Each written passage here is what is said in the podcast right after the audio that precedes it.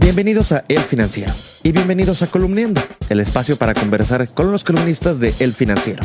Soy Isaid Mera.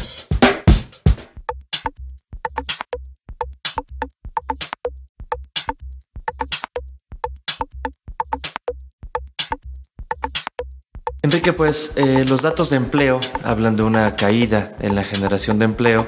Sin embargo, el presidente hoy nos dice que en realidad tenemos cifras récord ¿Cuál es la verdad? Pues la que dicen las cifras. Eh, se sigue generando empleo, eso hay que subrayarlo. La cifra que manejó el presidente López Obrador esta mañana es la correcta, poco más de 260 mil empleos en tres meses, pero su apreciación no es correcta. Es una cifra inferior a la del año pasado, inferior a la de algunos otros años que eh, hemos tenido crecimientos más elevados.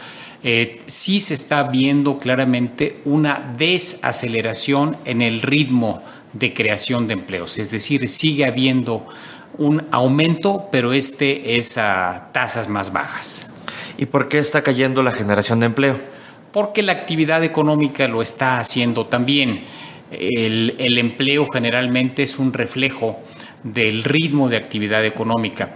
El último dato completo que tenemos, eh, el IGAE, el Indicador General de Actividad Económica, eh, para el mes de enero marca un crecimiento anual de 1.2%. Los estimados señalan que en febrero, esta cifra se conocerá a finales de este mes de abril, en febrero tendremos una tasa incluso inferior al 1% en el IGAE con este ritmo de actividad es muy difícil que se siga generando empleo como el año pasado. Entonces, el, comportamiento del empleo básicamente refleja la reducción en el propio ritmo de la actividad productiva. Pero tenemos un, problema entonces con los datos. Lo veíamos con los datos de seguridad que mostraba el presidente, ahora los datos de empleo. ¿Por qué parece que ve otra realidad o los ve desde otro ángulo o qué pasa con los datos? No es algo inusual. Generalmente los datos de, presentados por este gobierno y por los anteriores también eh, son eh, juzgados eh, en el interés del gobierno, queriendo aparecer los ángulos más positivos, como el hecho mismo de que se siga generando empleo. lo que hay que hacer es ponderar y ver realistamente las cosas. Los datos están ciertos, son, son correctos, no hay ninguna manipulación en ellos. Lo que necesitamos ver es eh, de manera objetiva, neutra, qué es lo que nos dicen. Y lo que dijo López Obrador es lo mismo que decía el gobierno de Peña cuando hablaba de cifras récord. en aquel caso a veces se tomaban los cinco años para decir van tantos millones de empleos generados en el último año de gobierno. Vemos casos como los de Baja California Sur o Querétaro con alta generación de empleo y en contraparte otros como Guerrero o Tabasco. ¿Cómo podemos solucionar esta diferencia que sigue habiendo de generación de empleo en distintas zonas del país? La única forma de hacerlo sería teniendo empleo formal, moderno, en estados que no lo tienen. No va a pasar en el corto plazo.